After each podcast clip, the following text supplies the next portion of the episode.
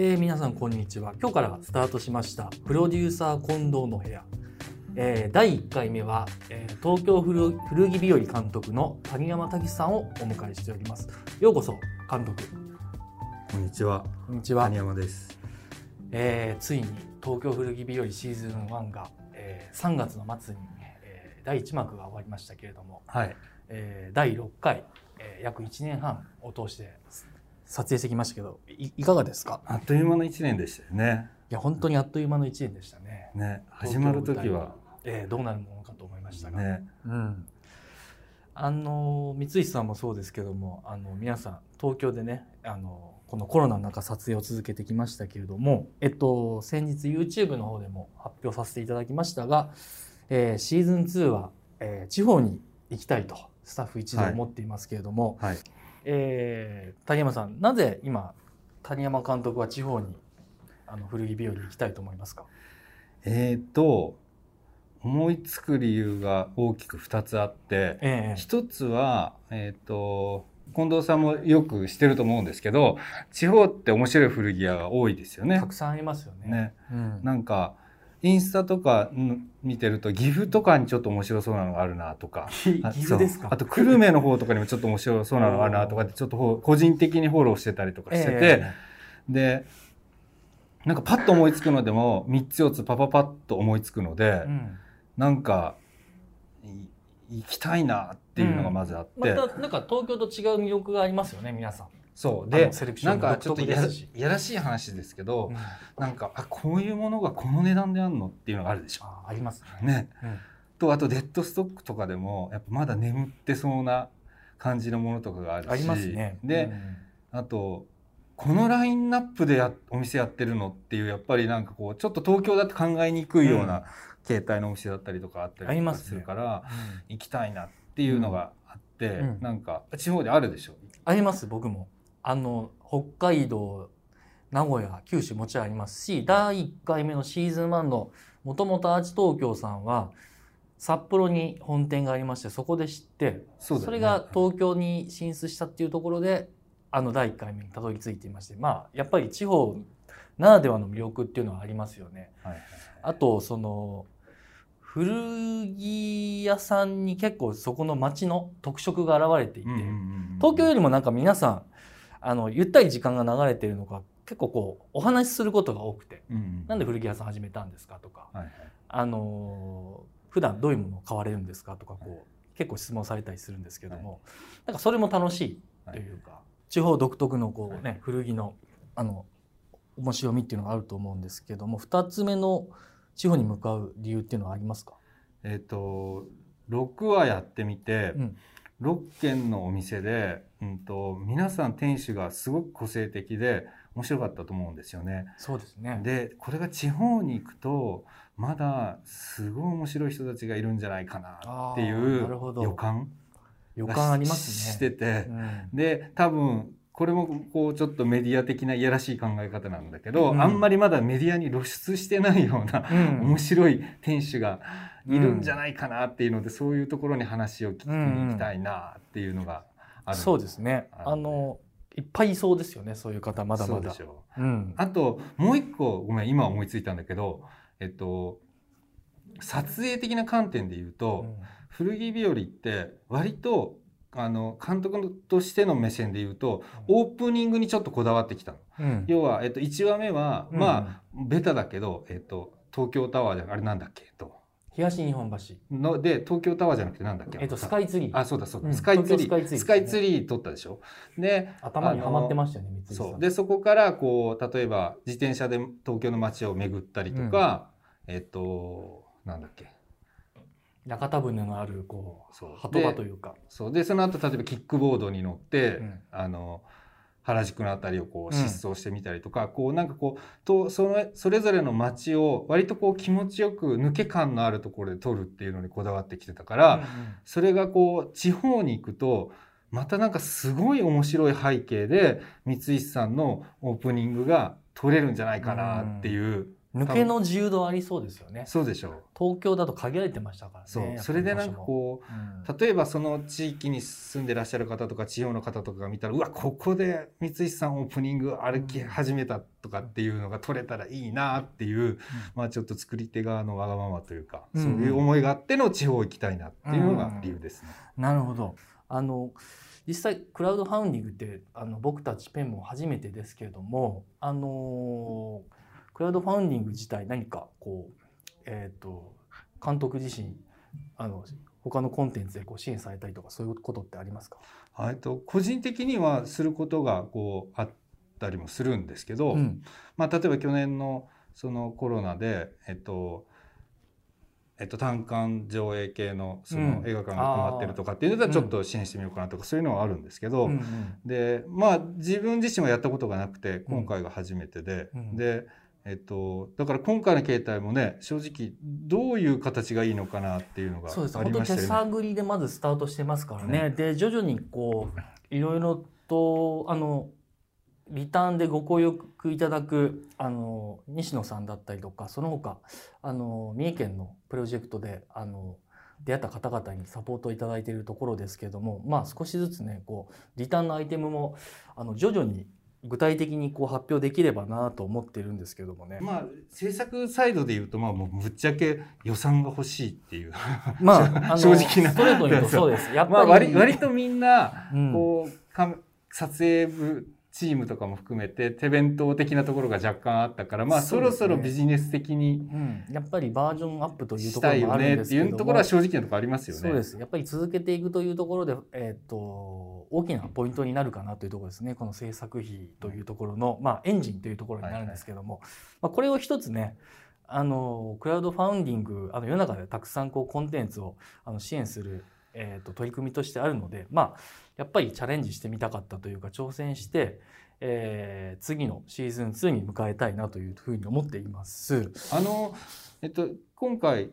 クラウドファンディングで、まだちょっとアイテムとか未定のところがあるじゃないですか。ありますね。あれでなんか見え見えてきたものとかってあります？今日ですね、もうまさに1時間前にはな、えっ、ー、と、ニートの西野さんと、えっ、ー、と、お話しさせていただきまして、えー、西野屋さんでですね東京古着日和のベースのキャップとショッピングバッグ。で、うん、ちょっとショッピングバッグはどうなるか分かんないですけど古着屋さんで置かれているような、うん、えっと少しちょっとこう味のあるボディをいくつか東京の古着屋さんで集めてでそこに東京ヴィンテージダイアリーみたいな、まあ、刺繍を入れるのもありだしみたいなお話をいただいたりとかキャップの方は、あの47っていうニューエラさんにちょっと近いんですけども、うん、アメリカのメイドイン USA のキャップがありまして、うん、でそこにあの西野さんが東京ヴィンテージダイアリーの、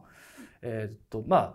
古いアメリカの映画からちょっとインスパイアした書体で、うん、えー、ちょっと監修いただくというかデザインをあのご提案いただくっていうのでかなりあのリターンアイテムとしては豪華なんじゃないかなと、えー、西野さんのところいつもあれそこだよね。えっと47だっけ？なんそうです。西野さんのところねね。47でであの特別編でもご登場いただいた大島さんあのレショップの金子さん西野さんの会のウィークエンドはあのグッズを作られてるんですけどあのあの、えーと、キャップも47です。はいえー、うん、で色もねちょっとネイビーだったりヴィンテージネイビーだったりいくつか。あれかぶりやすくていいよね。合わせやすいというか。うんベーシックなんですけど、ちょっと。後ろが調節できるやつね。そうですそうです、えー、一色で、えー、ご協力いただこうえー、何色にするの？えっとね三井さんがお好きなネイビーと、うんはい、あとちょっと味のあるヴィンテージネイビーでまあその辺がちょっとこなれてるかもしれないですね、みたいな感じでさっきちょっとサンプルをの資料を見せていただいたんですけど、その辺でいくつかご提案いただくっていうところなので、まああのとてもどうなるか楽しみですね。はいはいなんかあれですですね。あのこの色希望とかあれば皆さん古着日和見てくださってる方が。そうですね。なんか12色ありましたツイッターでも何でも、はい、あのこの色作るいながらっていうのもあります、ね、聞いてみたいですよね、はい、皆さんのご意見。あとでもあれじゃない？なんかやっぱ T シャツ欲しいっていう声が多いでしょ T シャツはもうずっと、はい、いただくんですけどね。まあ今回ちょっと T シャツまでできるのかっていうのは少しあれなんですけども、そのもちろん可能性も探りつつですね。えいくつかちょっと T シャツの場合は、より特別感のあるコラボレーションみたいなのを考えているので、はい。まあ、その辺が実現できればこの第1弾目のクラウドファンディングがはい。発表できないかもしれないですけどちょっと続編の可能性がある場合は、ーはいえー発表できるのかなと思っています。あとは三重県のね、あの、伊勢門ビールというクラフトビール屋さんで東京古着ビアとか古着を回って、えー買い物してビールで乾杯みたいな、うん。ちょっとそういう、えープランだったりとか、はい。えー伊勢の三重県伊勢市にある聖徳ショップ衣さんのオリジナルのこうマスクとメガネホルダーだったりとか、あとは、えー小山君堂さんも太鼓判を押された、えー書しえーとうちのペンの、えー小山君堂さんの湯道の実はあのギフトプレゼントになってます。おぼろタオルさんというのがこれまた三重県にありましてその後のちょっとあの銭湯に行ける東,、えー東京古着美容タオルみたいなのもそれは考えてます。あれ？スポーツタオル？バスタオル？バスタオルではなくてですねいわゆいるわゆるのはい。あのハンドタオル的な。ハンドタオル的なやつの、もうすごくこう柔らかい滑らかなタオルがありまして、はいはいその辺ですね。はいその辺があれですうんねちょっとずつこ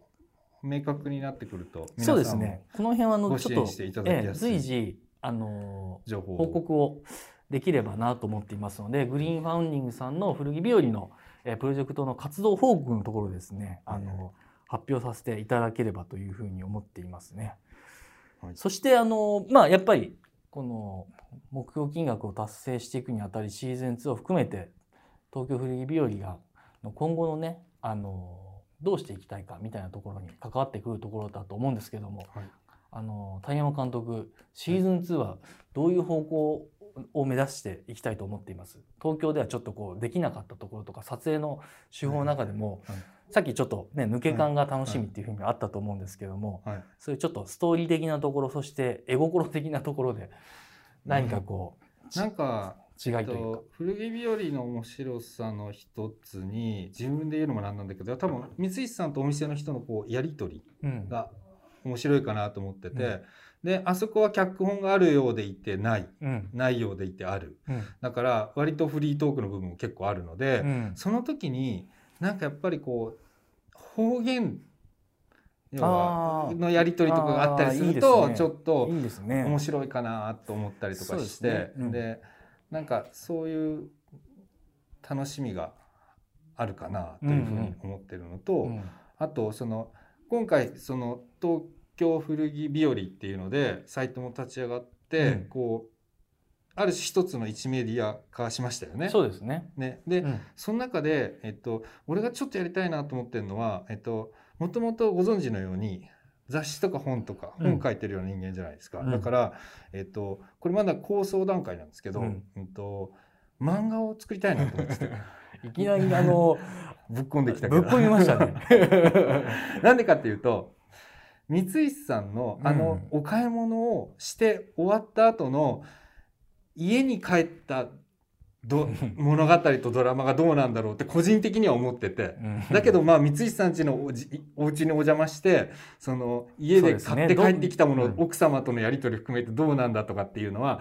撮影できないし、ん。な漫画だったらいけんじゃないのと思って空想しながらそうそう空想しながら、まあ、そこもだからこう虚実入り,、ま、入り混じりながら、うん。なんか東京古着日和漫画みたいなものとかを作れたらちょっと面白いかなと思ってて、うんっていうようなことをちょっと画策してたりしてまあドラマ以外のちょっとこう見どころみたいなところですよね。そうそうそう。だからいろんなメディアを使ってなんか古着日和うん。が表現できたらなと思ってるので、まあ半分は紙の人間なので、うん面白いかなと思ってるんですけれども、その辺がプロデューサーのご判断ですよね。いきなり戻戻しましたね。はい。まあでも本当に、はい。あの東京から地方へっていうのが実現することでもともとあのちょっとこうはぐれ方みたいなのをはい。テーマにしているところもあったと思うんですけども、その場所の。はい。はい。でそこのあの東京ではねそのはぐれ方のところは少しやっぱり制約もあるので撮影の中で、はい。あの少なかったと思うんですけども、はい。地方編になるともう少しあの古着プラス古着以外のところの、うん。あの例えばあの飲食店だったりとか、はい。あの何かしらこうスポットだったりとか、はい。そういうところをちょっとね巡れるといいなとも思ってるんですけども、あの少しそういう分ではちょっと尺も長くなる可能性がありそうですよね。確かに。そうですよね。だからまああのゆるり散歩っていうのようなちょっとそそこの雰囲気が街に訪れて古着屋さん行ってやっぱりこう東京と同じようにうんいろいろ巡れるもののナビゲートができたらいいですよね。そうですね上手にね。そこがちょっとなあのああいうドラマエンターテインメントを通して少しこうそこにある街の、えー風情みたいな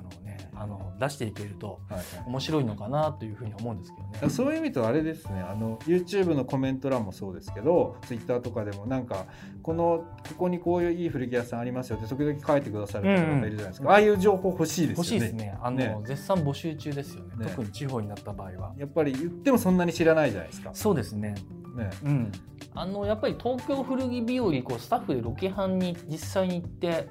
えっとテイさんとお話しして本当に買ったお店ばかりなのでで地方だと簡単にそのロケハンができないですからね。まずはあの皆さんの一押しみたいなところをあの聞きたいところですよね。本当にあのコメント欄でも YouTube のねコメント欄でもいいですし、あのぜひ、えーもちろんグリーンファウンディングもコメント欄があるので、あのそこでコメントいただいてもいいんですけど、はいぜひ募集させていただきたいなと思ってるんです、ところですね。うん、まあそういったところで、えー東京古着日和のですね、えー新たなプロジェクトになります、えーグリーンファウンディングさんとの、えープロジェクトですけれどもぜひ皆さんあのシーズン2のあ皆さんがですね一緒に作品作りにご協力いただいて、えーご支援いただければと思っています。えー第1回目の、えープロデューサー近藤の部屋は、えー東京古着日和の監督谷山武さんをお招きしました、えーありがとうございました。ありがとうございます引き続きよろしくお願いします。よろしくお願いします。